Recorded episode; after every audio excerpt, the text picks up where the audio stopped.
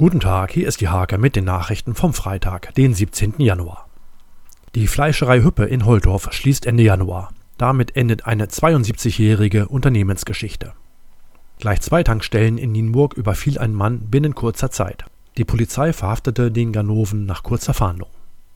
Der Initiativkreis Wissensburg will ein Bürgerbegehren in Gang bringen. Die Stadt Nienburg prüft jetzt, wie ein solches Begehren umgesetzt werden kann. Für die HSG Nienburg steht am Samstag das nächste Heimspiel an. Um 19.30 Uhr empfängt das Team den TV 1887 Stadt Oldendorf. Trainer Carsten Thomas muss nach wie vor auf seinen Kapitän Steffen Karze und Jakub Pawlicki verzichten. Die Zweitvertretung der HSG Nienburg möchte an den Erfolg der Vorwoche anknüpfen.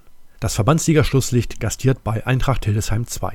Trainer Steven Schäfer bekommt dabei Unterstützung von Kreisläufer Konstantin von Müller aus der Erstvertretung. Diese und viele weitere Themen lest ihr in der Hake vom 17. Januar oder auf www.diehake.de.